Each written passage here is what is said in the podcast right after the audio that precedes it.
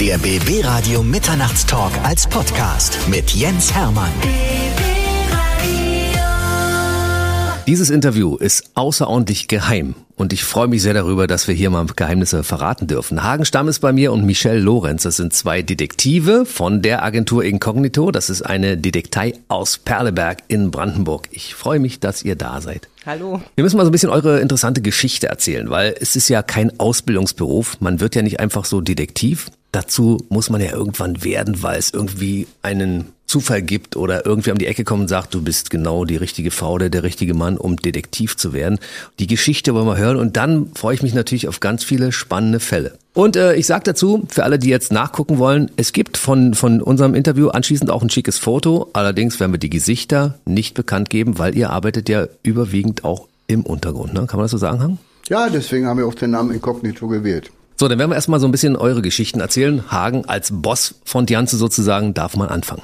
Gut, also ich bin in Berlin aufgewachsen, habe eine Lehre als Krankenpfleger gemacht, in dem Beruf auch fünf, sechs Jahre gearbeitet. Danach habe ich kurz das Gastspiel in der Gastronomie gegeben und habe dann irgendwann jemand kennengelernt, äh, eine alte Mitschülerin, die mich gefragt hat, ob ich nicht Lust hätte auf einen neuen Job und sagte dann, sie macht eine Detektei und das war eine relativ bekannte Detektei in Berlin. Ich habe dann dort volontiert und ja, seitdem bin ich dann halt Privatdetektiv. Und wie lange ist das schon? Gut 20 Jahre. Meine Güte. Das ist ja schon deutlich über der 10.000 Stunden Regel. Ne? Denn man sagt ja, wenn man einen Job über 10.000 Stunden gemacht hat, dann kann man ihn. Definitiv, denke ich. Dann fragen wir mal die Michelle. Michelle Lorenz. Ich bin gelernte Fitnesstrainerin, war eine Zeit lang in Hamburg, habe dort zwei Jahre bei einer Detektei gearbeitet, bin dann durch die Familie wieder in die Prignitz gekommen, wo ich auch vorher mal war. Hab dann durch einen Freund Hagen kennengelernt, der mir davon erzählt hat, dass er in der Detektei ist. Und ich fand es ja eh schon spannend in Hamburg, wollte dann hier auch weitermachen und Hagen sagte, ja, du bist dabei. Da haben wir zusammengearbeitet und seitdem, seit fünf Jahren sind wir zusammen als Team. Ich finde das ja spannend, weißt du? Es gibt ja viele Leute in deinem Umfeld, die vielleicht gar nicht wissen, dass du diesen Job ausübst, weil die denken, du bist Fitnesstrainerin oder so, ne? Weil du ja vielen Leuten das auch gar nicht verraten darfst, welchen Job du ausübst. Nee, leider nicht. Manchmal möchte man natürlich über gewisse Sachen mit welchen sprechen, aber das muss ich dann leider mit Hagen machen. Ihr seid jetzt schon seit fünf Jahren in ein gemeinsames Team und ermittelt. Sehr, sehr spannend. Äh, ich bin ja großer Detektivfan schon, seitdem ich damals, als ich klein war, Sherlock Holmes gelesen habe und all diese Dinge. Und spannende Fälle zu knacken, da muss man ja logisch denken können, man muss sich unsichtbar machen können. Also da sind ja bestimmt äh, tolle Dinge passiert, Hagen. Und äh, wir werden mal ein paar Sachen erzählen, die euch so in den letzten Jahren so widerfahren sind, weil es gibt ja spannende Geschichten, wie ich im Vorfeld erfahren habe. Ja, unsere Kernkompetenz ist eigentlich, dass wir im Bereich der organisierten Kriminalität arbeiten. Beispielsweise holen wir für große Baumaschinenverleiher und Leasingfirmen Maschinen, die unterschlagen bzw. auch gestohlen wurden, aus dem Ausland zurück. Mhm. Äh, meistens aus dem serbisch-kroatischen Bereich. Wir arbeiten da in der Tat auch mit äh, Detektiven aus Bosnien bzw. Serbien zusammen. Wir haben natürlich Leute überwacht, observiert, haben dann Zusammenhänge erkannt und kamen so den Leuten immer mehr auf die Spur. Wurden diese Maschinen dann entwendet? Ja, die waren einfach nicht mehr da auf der Baustelle oder wie muss man sich das vorstellen? Also wenn die zum Teil bei, ich sag jetzt ruhig mal eine Firma Zeppelin, die haben sehr großen Schaden erlitten, äh, da werden Maschinen angemietet, dann werden die von der Firma Zeppelin zu einer Baustelle gebracht, dann sind die da vielleicht ein, zwei Tage, kommt nachts ein Laster, Maschine wird aufgeladen und dann nach Serbien oder Kroatien verbracht. Und dann dürft ihr gucken, wo die Maschinen zu finden sind. Richtig. Kann man die tracken? Meistens haben diese Maschinen zur Sicherung Trecker drin. Aber das sind Spezialisten, die wissen, dass da Trecker verbaut sind und dementsprechend äh, werden die entfernt. Wir haben aber bei einigen Maschinen weil wir schon rein präventiv gearbeitet haben, einen zweiten Trecker angebracht. Und der hat uns dann meistens auf die Spur der Täter gebracht. Wie geht ihr denn dann vor? Kommt die Firma an und sagt, Maschine ist weg. Richtig. Dann wisst ihr ja überhaupt nicht, wo ihr anfangen sollt, oder? Wir sind seit gut drei Jahren mit diesen Problemen äh, vertraut, kennen meistens alle handelnden Personen und wissen dann auch, wenn es im Umkreis da war, das könnten die und die gewesen sein. Die Trecker liefern uns natürlich auch noch Informationen. Äh, wir haben dann auch schon jede Menge Maschinen aus Bosnien und Serbien zurückgebracht. Wie macht ihr das dann? Habt ihr dann da einen Tieflader und dann werden die Dinger dort aufgeladen und nee, zurückgefahren? das ist gar nicht so einfach. Da wird dann erstmal die einheimische Polizei involviert Und das dauert auch manchmal bis zum halben Jahr, bis so eine Maschine wieder zurückkommt. Durch die ganzen bürokratischen Hürden genommen sind, das ist nicht ganz so einfach. Also eigentlich, Michelle, seid ihr ja den ganzen Tag unsichtbar. Ne? Ihr steht irgendwo hinter irgendwelchen Ecken. Ganz genau. Seid getarnt, habt Brillen auf, Bärte angeklebt, also in deinem Fall natürlich nicht, aber du hast nur eine Brille auf, vermute ich mal, ja. Oder Haare gefärbt oder Perücken oder wie? Wie muss man also sich das wir vorstellen? mussten schon mal natürlich auch eine Perücke einsetzen, weil, sie, weil wir können ja nicht immer irgendwo stehen. Wir werden ja nun auch mal gesehen. Wir sitzen zwar meistens hinten im Fahrzeug, damit einfach auf dem Fahrersitz oder auf dem Beifahrersitz keiner sitzt, wenn doch mal einer vorbeifährt. Aber ich wurde mal gesehen und dadurch musste ich wirklich auch eine Perücke aufsetzen, sodass keine blonde Frau mehr unterwegs war, sondern eine rothaarige.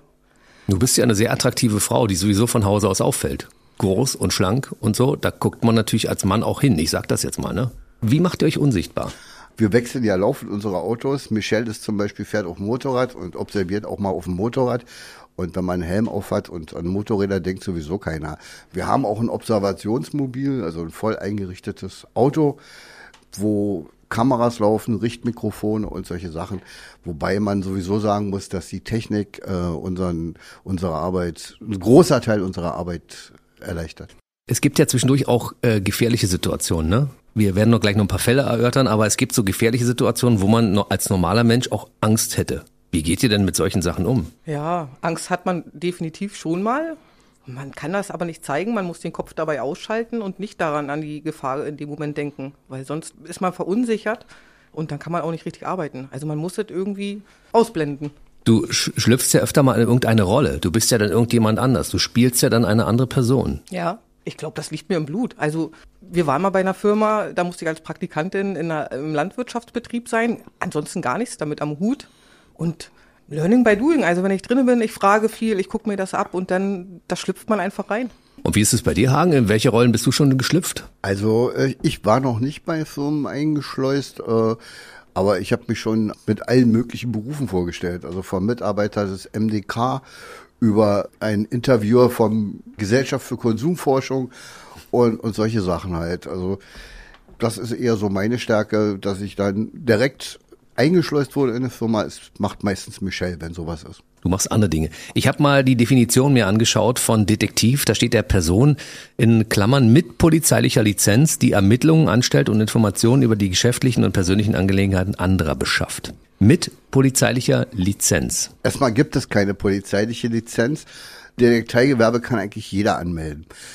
Im Unterschied zum Sicherungsgewerbe, da ist noch ein 34a, aber wenn man eine einfache Detektei gründet, dann äh, brauchst du kein Gewerbe oder nichts. Das ist einfach nur anmeldepflichtig. Aber ihr arbeitet regelmäßig mit der Polizei zusammen, weil ihr braucht die ja dann regelmäßig auch, um, äh, sagen wir mal, Straftäter zu überführen. Ja, das ist so ein Ding, da könnte ich mich jetzt gerade richtig mal auskotzen, auf Deutsch gesagt, weil es gibt bei der Polizei Leute, die sehr kooperativ sind. Also Problem ist, bei der Zusammenarbeit mit der deutschen Polizei, die deutsche Polizei darf nichts, die ist in ihren Mitteln immer beschnitten worden, die ist kaputt gespart worden auch von den äh, Maßnahmen, die die Polizei ergreifen kann, bevor eine Polizei eine Hausdurchsuchung genehmigt kriegt oder eine Telefonabhöraktion als Beispiel, muss da schon Verdacht auf Bandenverbrechen, auf alles Mögliche. Also die Hürden in Deutschland sind sehr hoch. Die meisten Polizisten sind quasi unmotiviert. Aber das ist ein politisches Problem, weil die Polizei keinerlei Unterstützung hat, schlecht ausgerüstet ist. Bei uns kommen LKAs an und borgen sich Technik. Mhm. Und äh, mir tut die Polizei im Grunde genommen leid. Wir haben, wir arbeiten von Fall zu Fall mit Polizisten zusammen. Bei manchen geht das, bei manchen ist es halt nicht so. Das ist wohltuend, wenn man im Ausland zusammen ist. Da ist die Polizei viel kooperativer und man kann mit der, bei Fällen in Frankreich, in Belgien, in Holland haben wir jeweils mit der Polizei zusammengearbeitet und es war top. Also ist es in anderen Ländern tatsächlich besser, ja? Definitiv. Ja. Ich möchte gar nicht mal so die Polizei kritisieren, das ist einfach politisch nicht gewollt. Für die Polizei müsste mehr getan werden. Ja, und daran muss gearbeitet werden, liebe Politiker, die jetzt gerade zuhören. Wichtiger Punkt an der Stelle. Eure Aufklärungsquote in der Agentur Incognito liegt bei roundabout 95 Prozent. Das heißt also, ihr löst fast alles auf, was ihr als Fälle übertragen bekommt. Ja, Erfolgsquote ist alles, da wird man gemessen und wir sind also da auch sehr engagiert, dass das so bleibt.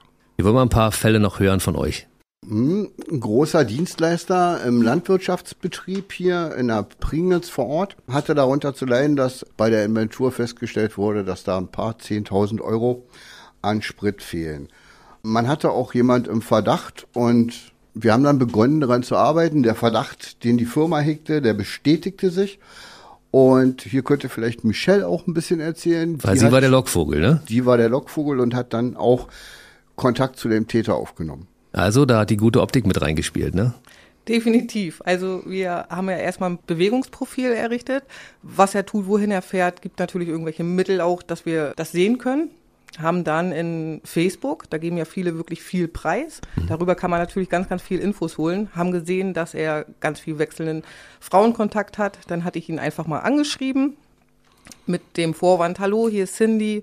Nicole, bist du noch erreichbar? Ist das deine äh, Nummer? Und darauf kam dann zurück, nein, ich bin nicht Nicole. Er schrieb mir trotzdem weiter, sagte wirklich, wie er heißt.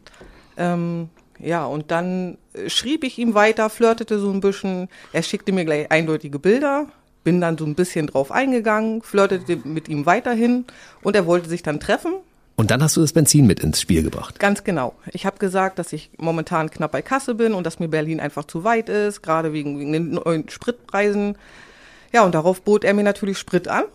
Ich würde den umsonst kriegen und falls ich auch noch Abnehmer kenne, dann würde er dir einen Liter für einen Euro anbieten. Und dann habe ich natürlich zugestimmt, super, und habe mich gefreut und wir machten ein Treffen in Berlin aus, zu dem ich dann auch fuhr. Natürlich mit Kollegen.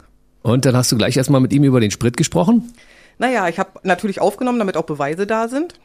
Hatte mit ihm natürlich erstmal weiterhin geflirtet, so dass er auch das Benzin überhaupt rausdrückt, weil am Anfang war davon nichts zu sehen. Irgendwann machte er aber den Kofferraum auf. Meine Kollegen sahen, dass der Kanister drinne ist und dann ging es auch schon los, Knallauffall. Wie viel Liter Sprit hatte der dann äh, seinem Unternehmen gestohlen? An Euro waren es 44.000.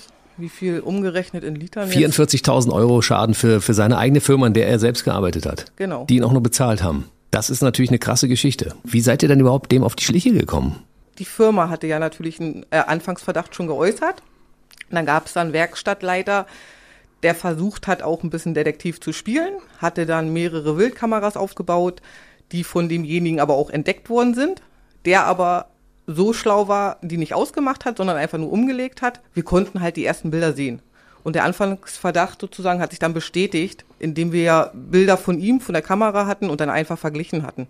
Wie lange braucht man, um 44.000 Euro an Sprit abzuzapfen? Das ist ja eine ganz schöne Menge auch, ne? Das ging ja über einen längeren Zeitraum, oder? Es war feststellbar über drei Monate. Es waren natürlich auch mehrere Beteiligte. Der Haupttäter hat quasi auch andere damit versorgt. Und das ist über eine Werkstatt in Zelenik verkauft worden. Die haben da 50, 100 Liter Kanister gehabt und die haben die dann fleißig weiterverkauft. Und ihr habt den dann quasi festgenommen? Ihn und drei Beteiligte. Und der Polizei überstellt? Nein, war in dem Fall etwas anders.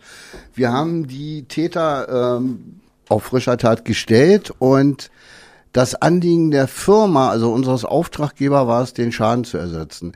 Die sind dann alle in die Firma einbestellt worden, haben dann ein Schuldanerkenntnis beim Notar hinterlegt und haben den Schaden dann reguliert.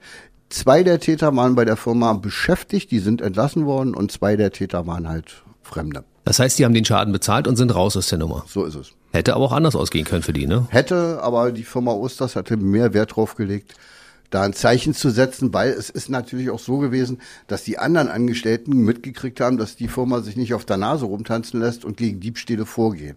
Und das ist in der Sache auch erreicht worden. Die Firma hat es natürlich auch clever angestellt, dass sie von dem einen Täter äh, ins Grundbuch geguckt haben, weil wir wussten, dass der ein Haus hat was noch ein bisschen mit Schulden belastet war und hat sich ins Grundbuch eintragen lassen. Und dadurch war der natürlich so in der Zwänge, dass das auch auf alle Fälle bezahlt wird. Ja, und der hat nachher den größten Teil bezahlt, bevor ihm das Haus weggenommen wird. Natürlich ist euer Job zwischendurch auch mal gefährlich, weil ihr wart auch schon in die eine oder andere Schießerei verwickelt, das weiß ich. Und äh, das war, glaube ich, auch sogar im Ausland und es ging um Wohnmobile, Hagen. Wie war das? Ja, Wohnmobil ist in Deutschland unterschlagen worden, nicht gestohlen. Und dieses Wohnmobil wurde angeboten auf eBay Kleinanzeigen. Haben wir gefunden. Da war natürlich eine Telefonnummer bei. Und wir haben die Möglichkeit, über ausländische Firmen eine Telefonnummer auch zu orten, beziehungsweise das einzugrenzen, wo das mhm. Handy sich regional aufhält. Das war in Frankreich in Marseille. Wir hatten vorher Kontakt aufgenommen mit dem Anbieter, haben also Kaufinteresse am Wohnmobil vorgetäuscht und haben uns dann in Marseille in einem Park verabredet. Der Park war befahrbar, das, also viele Wohnmobile gab's da. Und dann haben wir dann um 15 Uhr war der Treffpunkt. Wir hatten vorher die französische Polizei involviert, haben mit denen alles abgesprochen, die haben dann da auf der Lauer gelegen und dann kam dieses Wohnmobil, dann bin ich rausgegangen, wollte mich also dem Verkäufer vorstellen. Michelle war dabei. Wir hatten vorher die Geschichte erzählt, dass wir ein Ehepaar sind und mit dem Wohnmobil in Urlaub fahren wollen und, und, und. Michelle saß also im Auto. Ich bin rausgegangen, anderer Kollege noch im Auto. Als der Typ auf mich zukam, habe ich ihn angesprochen und der hat mich irgendwie als Detektiv oder als Polizist eingeschätzt, ist gleich weggerannt. Ich hinter dem her, habe den auch noch an der Hose zu fassen gekriegt, der fiel dann hin. Und sein Kollege, der im Wohnwagen saß, ist mit dem Wohnwagen dann auf und das war der Zeitpunkt, wo die französische Polizei rauskam und auf das Auto, auf das fliehende Auto geschossen hat. Das Auto sah nachher aus wie ein Schweizer Käse. Mhm. Und den Eintäter hat man gestellt. Das Wohnmobil ist dann stehen geblieben und der Typ ist über den Zaun. Hinter dem Zaun war allerdings ein Fluss und die haben ihn dann, die französische Polizei hat ihn dann einfach aus dem Fluss geangelt. Gut so für die eigentlichen Eigentümer des Wohnmobils, weil die Leute haben ihren Schaden komplett ersetzt gekriegt, weil das Auto beschädigt wurde.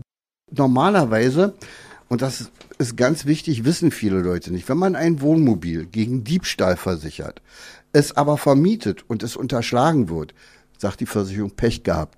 Du bist gegen Diebstahl versichert und nicht gegen Unterschlagung. Aber dadurch, dass es ein Kriminalfall wurde Richtig. und die Polizei das Ding zerschossen hat, haben die ihr komplett den Schaden ersetzt Richtig, bekommen. das ist dann über die Vollkasko geregelt worden. Meine Güte. Und ihr im Kugelhagel unten drunter. Ja. Da hält man aber Kopf unten, oder? Ja, man geht erstmal auf Tauchstation, obwohl man halt, die haben aufs Auto geschossen, nicht auf uns. Seid ihr dann eigentlich auch bewaffnet, wenn ihr unterwegs seid? Es gibt zwei Personen bei uns in der Firma, die einen Waffenschein haben. Wobei wir haben schon Vorsorge getroffen, dass wir nicht ganz waffenlos dastehen. Das ist auch gut so. Außerdem seid ihr ja ausgebildete Kampfsportler, das kann man an der Stelle ja auch mal sagen, ne? Also Mixed Martial Arts, also die, die Mischung aus verschiedenen Kampfkünsten. Also man sollte sich mit, mit der Agentur Incognito schon mal nicht anlegen und mit den Leuten, die dort arbeiten, weil die wissen, wie man sich verteidigt, wenn es darauf ankommt. Und aus diesen Reihen sind ja auch die Bodyguards zu euch gekommen, die mittlerweile auch als Personenschützer unterwegs sind. Richtig, wir trainieren alle in Salzwedel im Sportstudio und da gibt's da zwei, drei Leute die besonders gut sind und die für uns als Personenschützer arbeiten und also Personenschutz, Begleitschutz und diese Dinge machen. Also man fühlt sich in eurer Gegenwart auch sicher. Also ich fühle mich heute auch sicher. Hört man gern. Ihr habt auch schon mal einen Juwelier begleitet zum Beispiel, der einen Koffer voller Wertsachen hatte, ne? Richtig. Äh, und zwar jemand, der für Rolex unterwegs ist mit seinem Musterkoffer. Der ist einer unserer Stammkunden. Wenn der in Deutschland ist, wird der vom Flughafen abgeholt. Die Geschäfte werden zusammen besucht. Der Bodyguard ist immer dabei und dann wird er ins Flugzeug wieder gesetzt. Und wenn der in Zürich landet, wird er da von Kollegen aus Zürich übernommen. Dann gibt's noch eine spannende Geschichte über ein Pub. Da wurdet ihr von einer Stadt engagiert, deren Namen wir natürlich auch nicht verwenden dürfen, weil es muss geheim bleiben. Ja, richtig. Der Mitarbeiter ist Leiter des Ordnungsamts in dieser besagten kleinen Stadt und glänzt dadurch, dass er also relativ selten im Dienst ist. Also im vorigen Jahr war der, glaube ich, mal drei Monate im Dienst. Ansonsten ist er krankgeschrieben, durchgehend. Und äh, die Stadt wand sich mit dem Verdacht an uns, dass der, man weiß, dass er einen Pub betrieb und dass er da wohl seine hm, Schaffenskraft mehr dem Pub widmete als dem Ordnungsamt da. Das heißt, er war eigentlich krankgeschrieben, hat aber an seinem Pub Geld verdient. Richtig. Auf eigene Kasse. Wir sind dann mit versteckter Kamera, also Michelle hat eine Kamera in der Handtasche untergebracht, das sieht kein Mensch. Und der Kollege ist da durch den Laden gerannt, obwohl der nun sehr schwer krank war, hat die Leute bedient, der ist richtig ins Schwitzen gekommen, haben wir dann über eine Woche dokumentiert und dann die Beweise der Stadt gegeben. Und ob er heute noch beim Ordnungsamt ist, wissen wir nicht, aber wir bezweifeln es mal. Vermutlich ist er ein erfolgreicher Pubbetreiber. Richtig, ja. und mit der Stadt wird wahrscheinlich eine gütliche Lösung getroffen werden. es gab eine Influencerin, die eure Hilfe in Anspruch nehmen musste, Isabo Kleinemeier. Das ist eine sehr bekannte Influencerin, die wirklich auch viele, viele Follower hat. Und die Kleine wurde reingelegt und ihr habt dafür gesorgt, dass ihr Name wieder reingewaschen wurde. Richtig, äh, die Isabo bewirbt auf Instagram oder sonst wo auf Facebook halt verschiedene Sachen, wirbt dafür und so ist an sie auch rangetragen worden.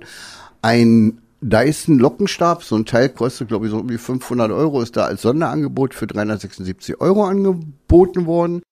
Die Isabo hat 500.000, 600.000 Follower. Wenn davon 10% einfach mal den Lockenstab gekauft haben, dann mhm. war es dann schon eine ganz gute Beute.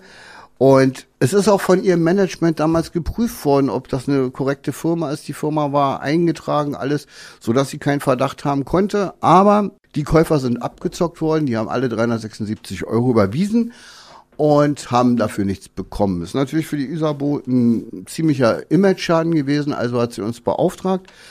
Wir konnten in Hamburg die ganze Bande sicherstellen. Wir haben also auch noch mitgekriegt, dass die sich da Autos gekauft haben von ihrer Beute. Die wurden nach Bulgarien verschickt. Es war eine Bande aus Bulgaren und türkischen Staatsangehörigen. Es hat ungefähr vier Wochen gedauert, dann hat mir das ausermittelt. Die Polizei hat dann auch da zwei Verhaftungen durchgeführt. Der Rest von den Leuten hat sich dann irgendwo ins Ausland verzogen. Und Michelle Kahn war dann noch äh, auf Madeira zu Gast bei der Isabo, wo sie wohnt und hat mit ihr noch ein Video gemacht und war auch da ganz zufrieden. Michelle, kannst du da bestimmt noch was zu sagen? Naja, waren ja nur ein paar Stunden, weil wir wirklich eigentlich nur rübergeflogen sind für dieses Interview, damit sie natürlich auch wieder eine reine Weste kriegt und bei ihren Followern nicht so doof dasteht. Deswegen war ich letztendlich nur da. Madeira an sich war schön. Und ihr habt sie letzten Endes rehabilitiert, ja? Ja. Das ist ja wichtig. Also man kann ohne weiteres jetzt wieder bei Isabo Kleinemeier gucken, was die da so veranstaltet, weil sie ist ja eine sehr erfolgreiche Influencerin nach wie vor und mit eurer Hilfe ist sie wieder da, wo sie vorher war, bevor sie irgendwelchen Ganoven um den Leim gegangen ist. Ne? Genau so. Es passiert ja auch, dass ihr in Sachen Eifersucht unterwegs äh, seid und da habe ich eine spannende Geschichte gehört. Das fand ich auch vor allen Dingen, weil es äh, sehr, sagen wir mal, relativ alte Menschen waren, die da dem Partner nicht über den Weg getraut haben. Es waren, glaube ich, ein über 80-jähriges Ehepaar. Ne? Ja, Die Geschichte möchten wir gerne hören. Wenn ich mich recht erinnere, war der, der Auftraggeber 86, seine wesentlich jüngere Frau, also 83. Der ist von Eifersucht sehr geplagt worden. Und Kollegin Michelle ist dann, äh, die waren, war in einem Kurort. Auf jeden Fall war es so, dass die gute Frau jeden Tag so fünf bis sechs Stunden in der Konditorei zugebracht hatte und dann auch alles durchprobiert hatte. Ne? Michelle hatte Langeweile und hat dann da auch fleißig zugelangt und sie ist relativ schlank eigentlich. Als sie wiederkam, sah sie leicht schwanger aus und hatte, glaube ich, sechs Kilo zugenommen. Das heißt, du musstest einfach aus Ermittlungsgründen äh, mit in die Cafés und Konditoreien gehen und dort Kuchen essen, damit du nicht auffällst. Ganz genau. Hat die Frau dich denn gar nicht bemerkt? Nee. Wie gesagt, ich denke mal, in dem ihren Alter achten die natürlich nicht mehr so auf ihre Umwelt oder auf ihre Mitmenschen. Und so, dass ich wirklich da saß, äh, sitzen konnte, ohne dass die mich bemerkt hat. Und was sagt er dann dem äh, eifersüchtigen Ehemann? Deine Frau ist jetzt äh, Kuchen essen, du machst, brauchst dir keine Sorgen machen, die will einfach mal in Ruhe ein Stück Torte essen oder wie? Haben wir denen gesagt, letztendlich wollte er uns trotzdem nicht glauben.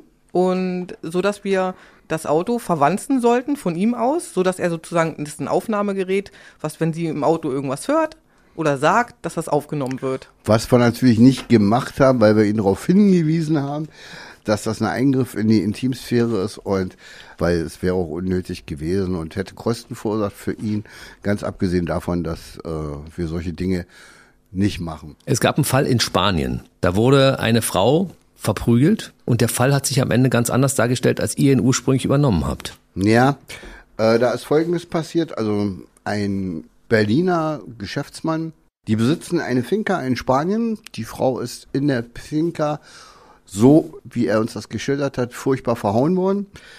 Wir sind dann nach Spanien geflogen. Weil sie dort überfallen wurde oder wie? Richtig, weil sie in der Wohnung überfallen wurde. So hatte sie angegeben. Dann stellte sich die Sache ein bisschen anders dar. Die Frau hatte ein Verhältnis mit einem Spanier, der äh, psychische Probleme hatte, der auch schon in der Vergangenheit mit Messern auf seine eigene Frau losgegangen ist. Also ein ziemlich aggressiver, bösartiger Typ, der auch Drogen missbrauchte. Und die beiden hatten ein Verhältnis. Und er stellte dann finanzielle Forderungen an die Frau und die wollte die natürlich nicht erfüllen und ist dann ziemlich verhauen worden von, von dem Typen. Also Mandant war ja eigentlich der Ehemann, aber wir haben ihm da nicht so ganz die volle Wahrheit gesagt, sondern haben versucht, da die Ehe zu erhalten und uns dann so geäußert, dass wir das Problem gelöst haben, ohne uns dann in Einzelheiten zu ergehen, wie das eigentlich da zustande kam. Da seid ihr auch noch die guten Samariter zwischendurch. Da werden auch noch Ehen gerettet. Also es ist nicht nur die reine Detektivarbeit, sondern es ist auch viel Menschliches mit dabei. Ja, definitiv. Man überlegt ja auch. Und die Frau war auch sehr sympathisch und wir haben ihr auch geglaubt, dass es einmalig war. Vor allen Dingen war ja unser Auftrag, diesen Typen kalt zu stellen. Das ist uns gelungen. Der ist nachher auch in die Psychiatrie eingewiesen worden in Spanien. Und insofern haben wir da keine Veranlassung gehabt, alles auf den Tisch zu legen. Und ihr habt euch da aber auch Unterstützung der spanischen Polizei geholt. Richtig, wir haben äh, mit der spanischen Polizei, wir haben die ganzen Sachen ausgegriffen. Wir haben dann der spanischen Polizei natürlich von diesem Angriff erzählt. Und das war dann auch der Punkt, wo man sagte, der muss jetzt erstmal in die Psychiatrie. eine Fremdgeh-Erwischt-Geschichte, die ihr auch erlebt habt in eurer Detektivarbeit. Ja, und zwar äh, kam ein Mann ins Büro, der äh, den Verdacht hatte, dass seine Frau ihn betrügt. Der Mann hatte relativ gut vorgearbeitet. Der hatte schon einen Sender unter den Wagen seiner Frau angebracht, also so ein Peilsender. Und man konnte also den Sender gut verfolgen.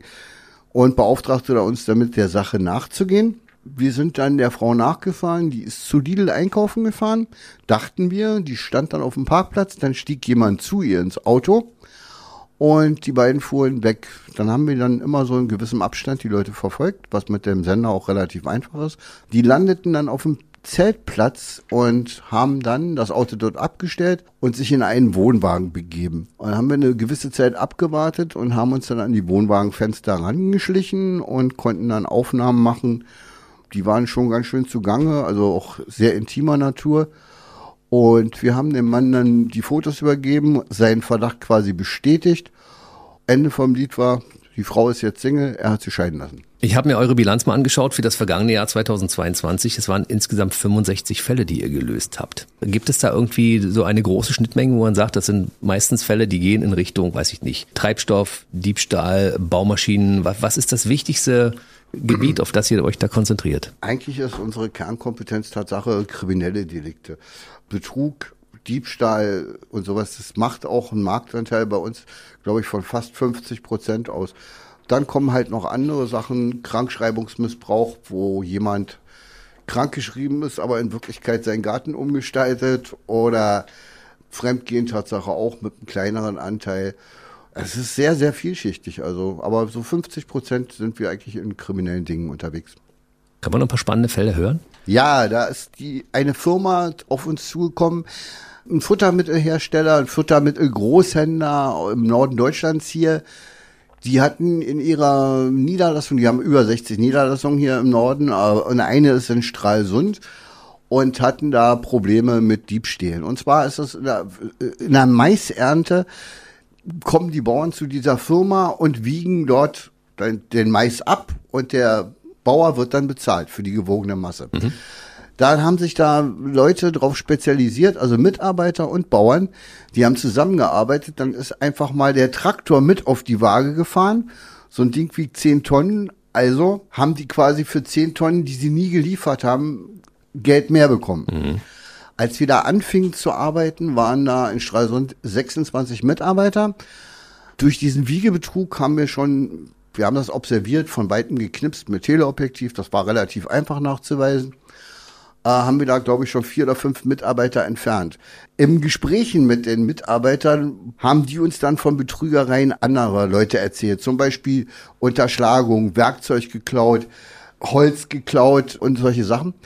Äh, es ist ein Riesenschaden bei der Firma entstanden und als wir fertig waren mit unserer Arbeit, da sind von 26 Angestellten noch zwei übrig geblieben. Alle anderen wurden entlassen, weil sie entweder Diebstähle, Unterschlagung oder ähnliches begangen haben. Meine Güte, 24 von 26 Menschen haben die Firma betrogen, in der sie gearbeitet haben. Richtig, da ist ein völlig neuer Personalstamm jetzt da und für die Firma war es natürlich wichtig, die haben erstmal gemerkt, mit wem sie da überhaupt zusammenarbeiten. Und mittlerweile läuft es für die Firma wieder gut, ja, mit Ab eurer Hilfe? Absolut, wir sind für die Firma immer noch tätig, schauen ab und zu mal in den Standorten nach und durch diese regelmäßigen Kontrollen sind da die Diebstähle auch stark zurückgegangen. Mhm. Ihr investiert ja auch eine ganze Menge Geld in euer, in euer Equipment. Ne? Ihr braucht ja ganz viel Zeug, also Teleobjektive hast du gerade gesagt, ja. Mikrofone, Wanzen, was man da so alles braucht. Das kostet ja wahrscheinlich auch eine ganze Menge Geld, oder? Wobei man immer mal unterscheiden muss, Wanzen gehören ja nicht unbedingt zu unserem Standardrepertoire, ist ja auch verboten. Mhm. Das machen wir natürlich nicht.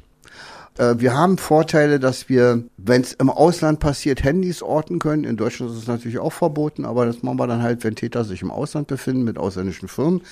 Es geht los von Nachtsichtgeräten, Treckern, also die Technik ist eigentlich auch unser, unsere größte Hilfe mhm. von versteckten Kameras und so weiter und so fort. Also da hat man jede Menge Bedarf und deswegen haben wir in solchen Sachen auch einen IT-Spezialist für visuelle und Überwachung gibt es natürlich überall Spezialisten bei uns, die das können mhm. und uns da hilfreich zur Seite stehen.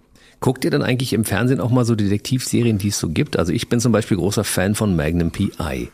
Und da sagt man ja, wenn man als Zuschauer sich das anschaut, ja, ist ja alles ganz schön, aber wahrscheinlich nicht so richtig realistisch. Ja, wäre schon schön, wenn wir ein bisschen mehr äh, Feeling von Magnum PI hätten. Also zum Beispiel die Palme und der Ferrari würde mir schon reichen. Aber äh, bei uns etwas alles im Kleineren. Bei uns ist es sehr lustig. Wir arbeiten in Teams. Wir kommen auch gut miteinander klar. Gibt viel zu lachen. Wir haben auch einen ziemlich schrägen Humor und äh, es ist nicht langweilig bei uns und es macht auch wirklich Spaß, bei uns den Job zu betreiben. Nun haben wir bei uns ja eine Redaktionskonferenz beim Radio, da sitzen wir, besprechen die Themen des nächsten Tages zum Beispiel. Sitzt ihr in großer Runde zusammen und sagt, wir haben jetzt den und den Fall, wir brauchen jetzt mal den geistigen Input der kompletten Mannschaft? Ja, das muss sogar sein. Gerade wenn andere auch Fälle haben oder so, einfach damit man die andere Meinung hören. Andere haben andere Ideen. Also es wird wirklich, dass wir am großen Tisch sitzen bei uns im Büro und jeder so seine Ideen äh, in den Raum prasselt. Und da ist immer irgendwas Gutes bei. Ihr sitzt ja nun in einer Agentur in Perleberg. Richtig. Da steht ja auch dran, Agentur Inkognito, Privatdetektei. Und dann kommen ja Leute, also es gibt ja ein paar Leute, die eure Gesichter tatsächlich kennen. Perleberg ist eine Kleinstadt und dementsprechend gibt es da nicht so häufig Probleme. In Perleberg selber arbeiten wir nicht. Wenn da ein Auftrag an uns rangetragen wird, den wir gerne erledigen würden, greifen wir auf Partner zurück, mit denen wir schon öfter zusammengearbeitet haben, die für uns dann die Sachen in Perleberg erledigen. Man muss sagen, wir sitzen in Perleberg an der Neuen Mühle. Das ist mitten im Wald. Wir sehen, wer zu uns kommt. Wir sehen es im Voraus. Und da ist auch nicht viel Publikumsverkehr. Also wir versuchen halt unser Inkognito schon ein bisschen zu wahren. Okay. Das heißt, ihr habt ein Netz von Detekteien in Deutschland, mit denen ihr zusammenarbeitet und man hilft sich untereinander? Muss man sich das so vorstellen? Korrekt. Man ist ja auch nicht, wenn ich jetzt eine Auskunft aus Hamburg brauche oder aus München, bin ich ja nicht unbedingt dazu gezwungen, da hinzufahren, sondern man fragt einfach Kollegen. Und das ist allgemein in der Branche auch üblich, dass man sich unterstützt. Wo passieren mehr Dinge in den großen Städten oder sogar auf dem Land? Wenn ich höre, Mecklenburg-Vorpommern, 24 von 26 Mitarbeitern äh, unterschlagen da Geld und, und betrügen die Firma, dann hat man ja fast das Gefühl, dass auf dem Land viel mehr passiert, ne? Obwohl Stralsund eine Großstadt ist, eine Hafenstadt und die hat sowieso ihre eigene Kriminalität. Wie alle Städte, die einen Hafen haben oder, oder dergleichen, da passiert sowieso eine Menge. Aber auf den Dörfern passieren auch Dinge, meistens nicht so gravierend, aber manchmal auch spannende Geschichten. Wir hatten ja beim Radio schon ein paar Mal miteinander zu tun und ich war bis zum heutigen Tag gespannt, wie ihr tatsächlich aussieht. Ich werde es ja auch nicht verraten, aber es ist ja so, ihr wart ja auch schon ein paar Mal im deutschen Fernsehen mit verschiedenen Fällen und wart bei verschiedenen Fernsehsendungen dabei und ihr wurdet immer gepixelt. Ja, wir sind verpixelt. Wir haben ja, man versucht ja als Privatdetektiv äh, zu vermeiden, so auszusehen. Also Michelle und ich gehen eher als St. Pauli-Pärchen durch, wenn man uns so sieht, als äh, dass man hinter unseren hinter unsere wahre Identität kommt. Und das versuchen wir halt zu wahren und das machen wir eigentlich auch mit viel Geschick und glaub nicht, dass uns einer auf Anhieb für einen Privatdetektiv oder Privatdetektivin hält. Nun frage ich mich einfach mal bei Magnum PI zum Beispiel zwischen Magnum und Higgins. In der neuen Verfilmung knistert es ja gewaltig, ja? Die sind zwar eigentlich ein Team, aber praktisch sind die ja nicht zusammen. Ja, fällt mir eine gute Geschichte ein. Also wir sind, wir sind natürlich auch nicht zusammen. Wir sind so eine Art Berufsehepaar und streiten und zanken uns, weil Michelle ist total unstrukturiert und auch manchmal sehr chaotisch. Ich bin cholerisch und jähzornig. Das ist eine, Das ist eine gute Kombi, eine tolle oder? Mischung. Gute Mischung. Und ich kann mich entsinnen an einen Fall in Pinneberg. Da sind wir mit unserem Auto gewesen und sind durch unsere PR-Nummer sehr aufgefallen. Und Michelle saß da und knatschte den Kaugummi im Mund rumrum und sagt, ich habe eine Idee. Dann hat sie den Kaugummi zusammengeknatscht und hat auf den PR über das R alles abgeklebt mit dem Kaugummi und wir hatten ein astreines PI-Nummernschild, also Pinneberg. Also das ist einer ihrer Einfälle. Auch wenn dafür ein paar mehr Kaugummis notwendig waren, so dass wir nachher schon wirklich beide kauen mussten mit Backen voll. Aber ja, Ist aber eine gute Idee. Wie löst ihr denn eure internen Konflikte, die ihr habt? Ich meine, wenn, wenn du sagst, du bist cholerisch, ihr streitet euch richtig, ihr schreit euch richtig an, so zwischendurch, ja? wir streiten uns richtig, so dass das manchmal, wenn wir die Fenster zu haben, auch die Leute draußen hören kann, können. Aber ich muss ehrlich sagen, das geht meistens ein, zwei, drei Minuten. Ich fange an zu bocken, er fängt dann wieder normal an zu sprechen und dann ist das auch schon wieder dahin. Wie ist es eigentlich? dauert also, nicht lang. In meinen Lieblingsfernsehserien ist es immer so, wenn die einen Fall gelöst haben, sitzen die alle in großer Runde, trinken ein Bier und reden über alles, was sie geschafft haben und freuen sich auf den nächsten Tag. Wie ist das bei euch, wenn Dann ihr, wären wir Alkoholiker. weil ihr alle Fälle löst, ja? naja, so ziemlich. Aber wir sitzen auch schon bei Bier zusammen, wenn wir eine Sache erfolgreich abgeschlossen haben. Wir haben auch schon mit Mandanten zusammen gefeiert, die also wirklich auch zufrieden waren. Und es ist auch so, wenn man, man steht ja permanent unter Stress, wenn man halt solche, manchmal richtig bösen Sachen macht. Und dann fällt der Stress auch ab. Und dann hilft dann schon, wenn man abends ein Bierchen trinkt, mit dem Mandanten das nochmal durchspricht. Hm. Und das passiert öfter, ja. Ist es äh, mitunter schwierig, wenn man, sagen wir mal, acht, zehn, zwölf Stunden in einem Auto sitzt. Das heißt, ihr esst irgendwelches Zeug aus irgendwelchen Tüten, dann muss man zwischendurch aufs Klo. Wir sind McDonalds bester Kunden.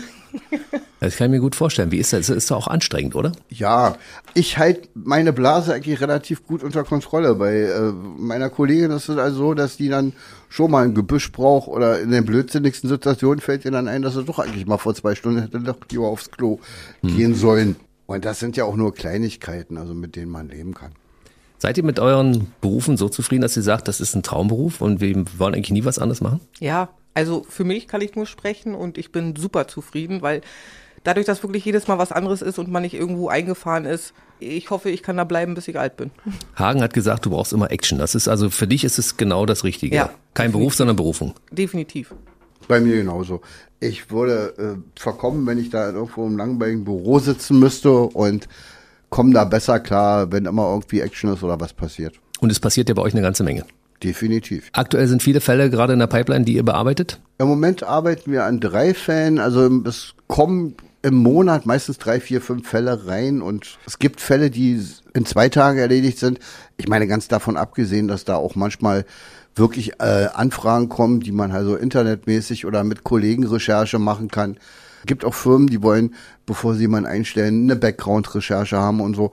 Und das sind dann Routine-Sachen, die wir halt mit Hilfe von Agenturen und unserem Netzwerk immer ganz gut bewältigen können. Also nicht immer Action, manchmal ist auch nur Büroarbeit angesagt, ne? Richtig. Aber dafür aber Leute, die da spezialisiert sind, die das machen. Aber ihr selbst macht es manchmal auch? Müssen wir machen. Ich glaube, ich bin diejenige, die am meisten im Internet rumstalkt, weil, wie ich vorhin schon sagte, viele geben über Facebook oder über diese sozialen Netzwerke einfach viel zu viel Preis, haben alles öffentlich und dadurch kann man ganz, ganz viele Informationen ziehen. Mhm. Gerade bei diesen Unterschlagungssachen äh, haben wir über Instagram eine Menge erfahren über die Menschen, weil sie da einfach mit Goldketten und Autos protzen.